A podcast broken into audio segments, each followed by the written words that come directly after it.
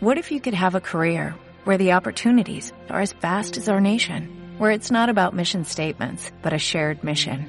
At U.S. Customs and Border Protection, we go beyond to protect more than borders, from ship to shore, air to ground, cities to local communities. CBP agents and officers are keeping people safe.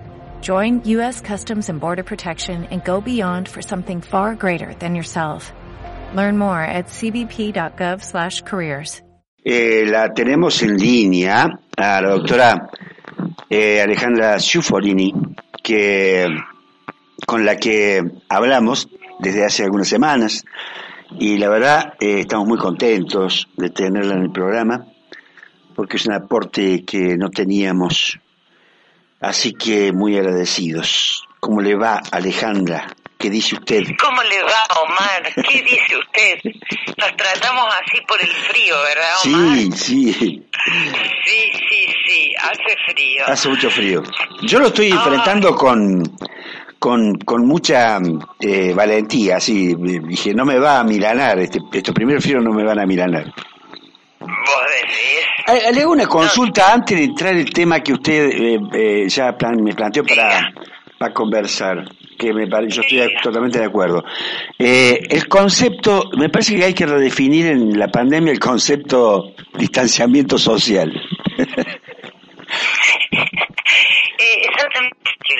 Es muy abstracto la, eh, el concepto para la gente. Eh, la gente no, no si, si vos no señalás con, hay que aprender de la derecha, que es, eh, a a ver, la derecha hace, ¿qué hace? Este, simplifica hasta la vergüenza y luego martilla.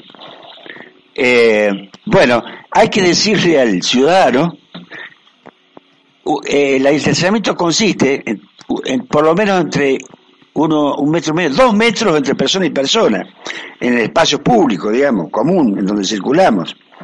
¿No? La gente, me ha tocado vivir experiencias incómodas. ¿Ah, sí? Sí, No por- me digas. y no haciendo una cola para, para, tenía que hacer un envío, qué sé yo, y, y, y, la- y, y- y se me pasó dos o tres veces, eh, no sé si será la ausencia de cariño de la gente que se quiere amontonar, la verdad es que no me, gust- no me gustó nada, pero ent- a- hacerles entender que, bueno, que, que hay un, un protocolo, ¿no? Que, que dice que más o menos hay que estar a una distancia prudencial, por lo más que tengas barbijo.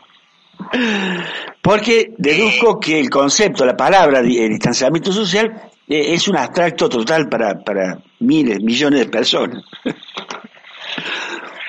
Eh, sí, definitivamente. Hay algo de eso, ¿no?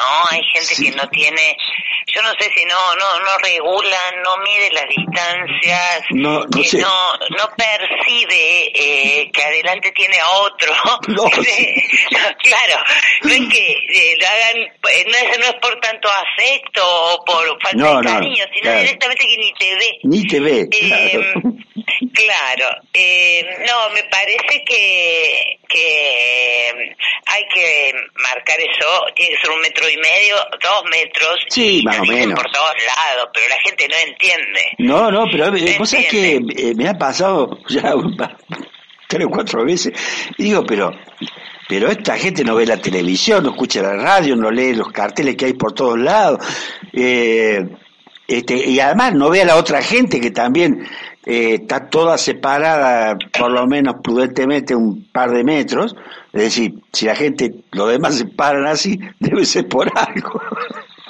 Sí, debe ser por algo, debe ser por algo, ¿qué querés que te diga? ¿Alguna re- recomendación? bueno, ¿Alguna recomendación? Eh, no. Vas a tener que ir con una con un con una vara Con y, y, y separar así con, un- alrededor con un tuyo. círculo, una especie de, Claro. de andador Claro. que alrededor tuyo. Claro, claro, totalmente. Bueno, Alejandra, eh, vamos ahora al tema que eh, vamos a plantear y que es una cuestión que me lo contaste recién y, y desconocía completamente que estaba sucediendo en la ciudad de Córdoba. Contanos. Sí, ustedes saben que entre las DNU eh, que se dictaron eh, en, a partir de, del COVID, hay uno, eh, el DNU expresamente prohíbe desalojos y congela alquileres de manera absoluta. Y ese DNU está vigente. Sin embargo, lo que estamos viviendo en Córdoba eh, es, cada vez hay más eh, presiones sobre eh, los barrios populares. Los barrios populares es lo que comúnmente conocemos como villas o asentamientos y estamos asistiendo a, fuertes presiones para avanzar en desalojos. Mm. Entonces, en medio de eh, la fragilidad y vulnerabilidad que ya tienen los barrios populares, donde el acceso a cuestiones tan básicas como el agua es muy restringido, mm. porque eh, lo que existe normalmente es un pico que Aguas Cordobesas instala y a partir de ese pico, a través de múltiples mangueras, el agua se va distribuyendo por el barrio con una presión que deja mucho que desear, entonces el acceso al agua está muy, muy eh, menoscabado, ¿no? Y mm. así en todos los servicios, si así estamos con el agua, eh, peor estamos, digamos, o tenemos muchísimas dificultades con el tema de comida, con el tema de salud, digamos, mm. con las cuestiones de aseo.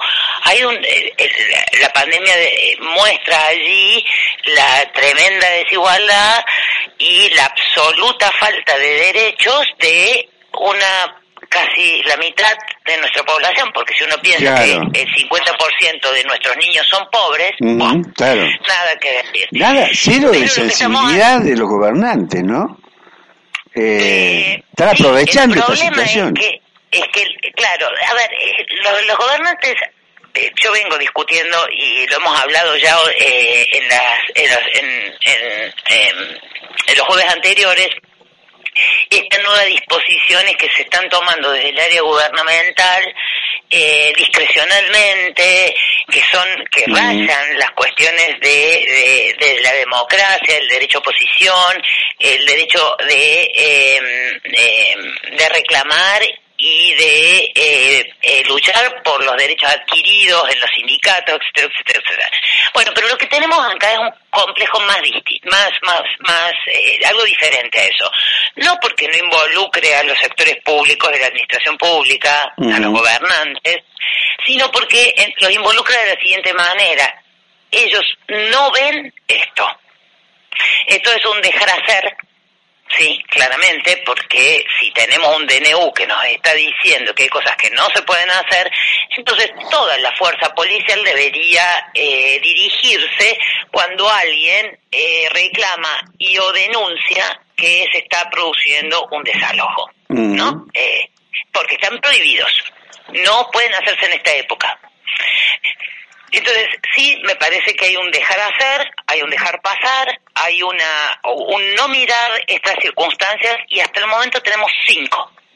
Cinco intentos de salto. A ver, eh, eh, antes de entrar a los cinco casos que, que, que, vas a eh, contar, ¿eso se hace a través de una, orden judicial? ¿Cómo es? ¿Quién interviene? ¿Quién Obviamente que para proceder a un desalojo vos que tener orden judicial y la policía tiene que ir identificada cuando eh, eh, eh, se lleva la orden judicial para proceder al desalojo.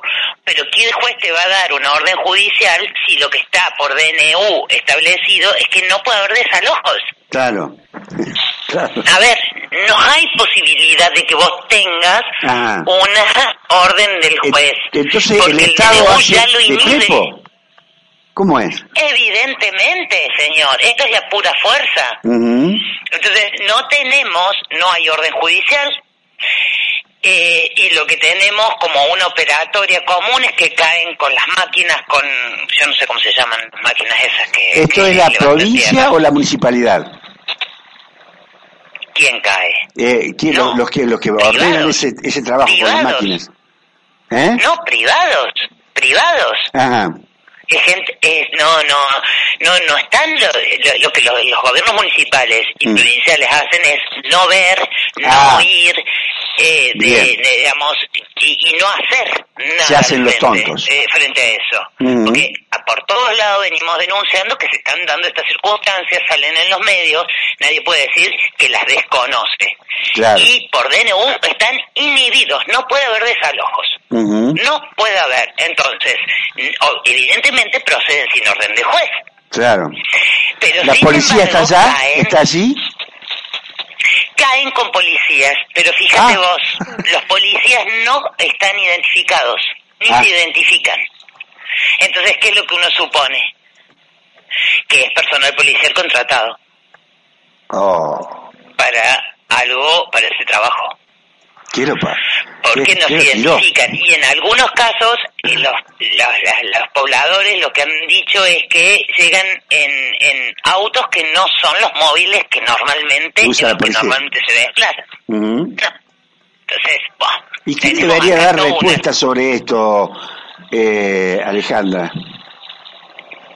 y tiene que dar respuesta por esto el, el primero el sistema político porque no puede ser el, que, los gobernantes no atiendan cuando se están violando las reglas.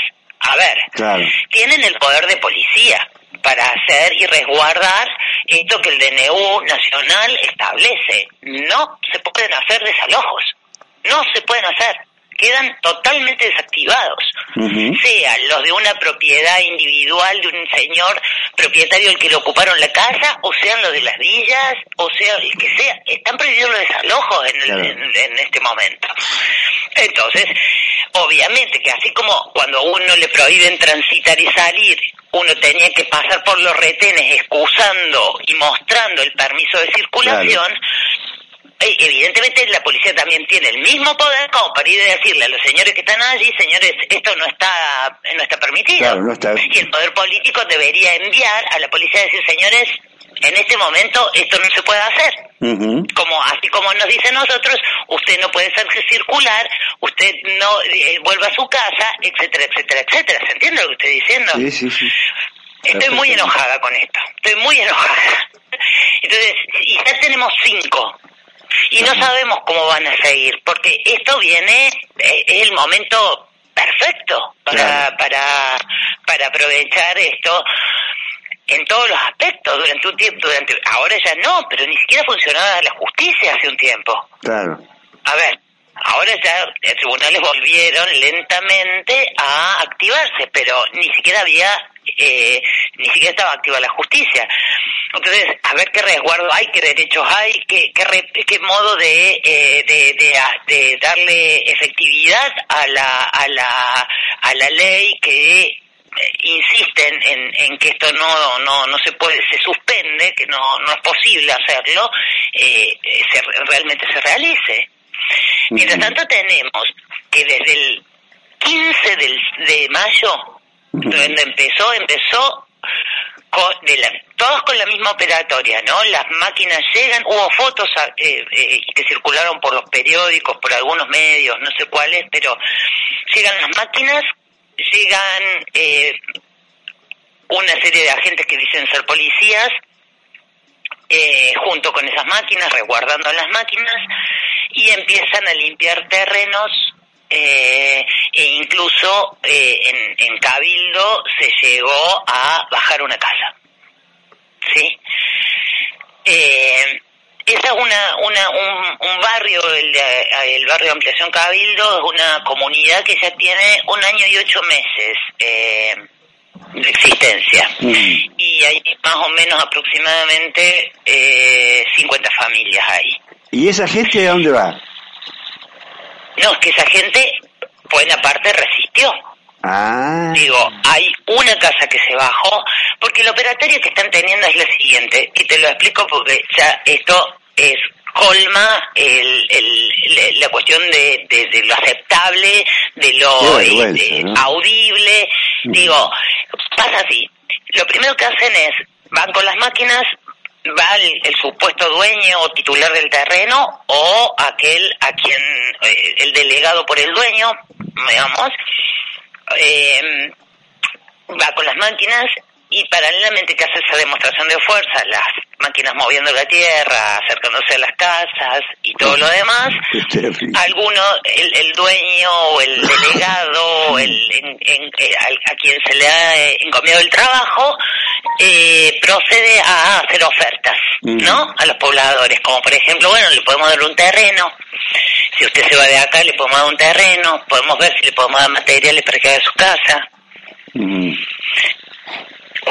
barrios están muy frágiles en las lógicas de la comunidad, algunos algunas eh, familias creen que de esa manera pueden mejorar su situación y lo que termina sucediendo es que quedan en la calle. no hay, no, no es que aparece el terreno, ¿no? Eh, ni la casa, ni los materiales, ni nada. Entonces, bueno, ahí hay un juego que empieza a armarse que es bastante complicado y que eh, eh, en el caso de Cabildo por ahora parece parado, está como ahí a la espera. la, la, la, comunidad de Cabildo sigue sosteniendo la ocupación, pero todo el tiempo esta persona que fue con las máquinas está rondando. Mira, pasa, mira, digamos, como la amenaza permanente, ¿no? A la comunidad. La segunda ocupación, eh, que también estuvo complicada, es una en barrio José Ignacio Díaz, en la primera sección. Esa fue el 4 de junio de, eh, este, este, mes. Eh, ahí hay más o menos 100 familias.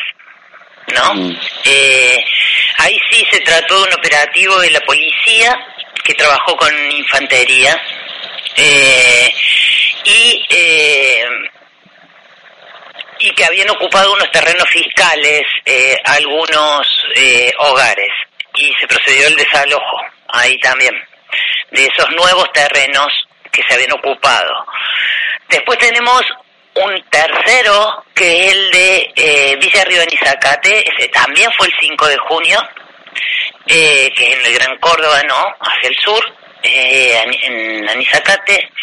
Ahí había un barrio que eh, lleva un conflicto ya de largo tiempo, el barrio ya tiene como ocho años, eh, no, no te puedo precisar el número de familias, este es el caso que menos conozco, eh, porque está fuera del eje urbano, eh, y no, no, podemos ni siquiera ir a verlo, eh, qué es lo que está pasando.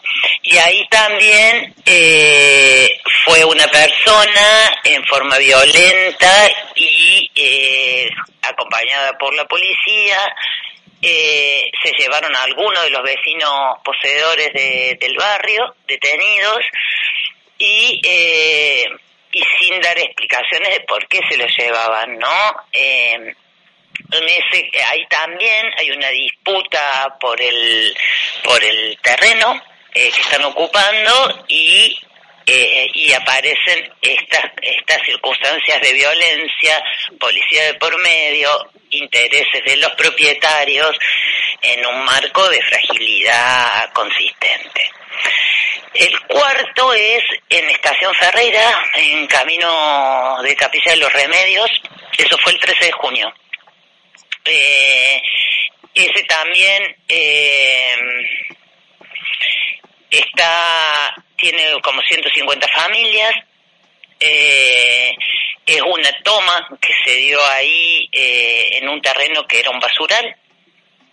Eh,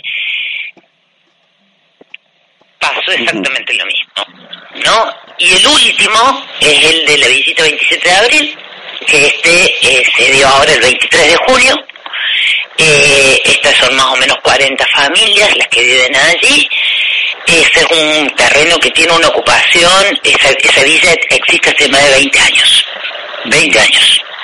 Llegaron con las máquinas eh, por la mañana y empezaron con, eh, con el movimiento de tierras y desmalezamiento y no sé qué más dijeron que era, eh, sin tocar las casas, y te explico por qué no tocan las casas en este caso, parecen que están, conocen muy bien lo que ha sucedido. Hubo un registro de, eh, de barrios populares que se llama el, de alcance nacional, que es el RENAVAT, y entonces todos aquellos eh, asentamientos que han sido censados por el, el RENAVAT y han sido reconocidos como barrios populares, no los pueden tocar. Entonces, ¿qué han ido? Han ido con las máquinas hasta el borde de las casas, ¿sí? Tratan, eh, diciendo que van a limpiar el terreno y van a hacer un paredón, que si hacen un paredón se le va a inundar toda la, la villita, se va a inundar completa, y de esa manera empezaron a negociar eh, con, lo, con algunos de los pobladores, eh, haciéndole este cambio que eh, te explicaba antes. Les damos casa, les damos terreno, les damos esto, pero váyanse, este terreno es nuestro. Bueno, estamos asistiendo a esto. Mientras esto pasa, ahí también fue policía sin identificación, los pobladores, los policías que supuestamente estaban allí, no dejar, no permitieron que los pobladores lo filmaran, con lo cual todo es irregular, digo, si vos eh, te comisionan a una tarea en un pues, con orden judicial y todo lo demás, no tenés ningún problema. Claro. Digo, el problema es que acá todo es ilegal. Y estamos teniendo cinco, desde el 5 de mayo al 23 de junio.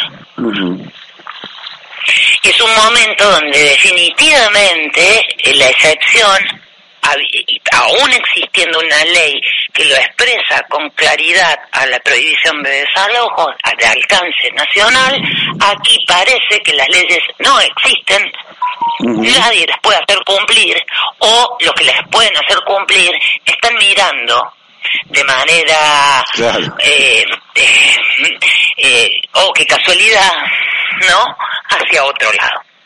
Nosotros estamos sumamente preocupados son algunos de los barrios, los conocemos y trabajamos con esos barrios. Obviamente estamos preparando un informe, ni bien tengamos el informe, lo pasamos por acá. Porque lo que está pasando es escandaloso, escandaloso. De eso te quería hablar. Me ha dejado este, sin palabras. No, sin palabras no, es un horror. Tenémonos de palabras, tenémonos de palabras, hay que denunciar, por Dios. Eh, no, lo que pasa es que Córdoba, en definitiva, eh, es un territorio donde la gobernanza en todos los terrenos, en todos los planos neoliberal, está desde hace más de 20 años. Y bueno, en ese contexto, no es eh, extraño que sucedan este tipo de, de, eventos sociales. Eh, el problema cada es vez es más eh, es más voraz el tema lo que ha pasado en las políticas públicas con los recortes jubilatorios, recortes salariales, con bueno, hay hay muchos indicios para preocuparse en esta bendita ciudad, en esta provincia. Pero bueno.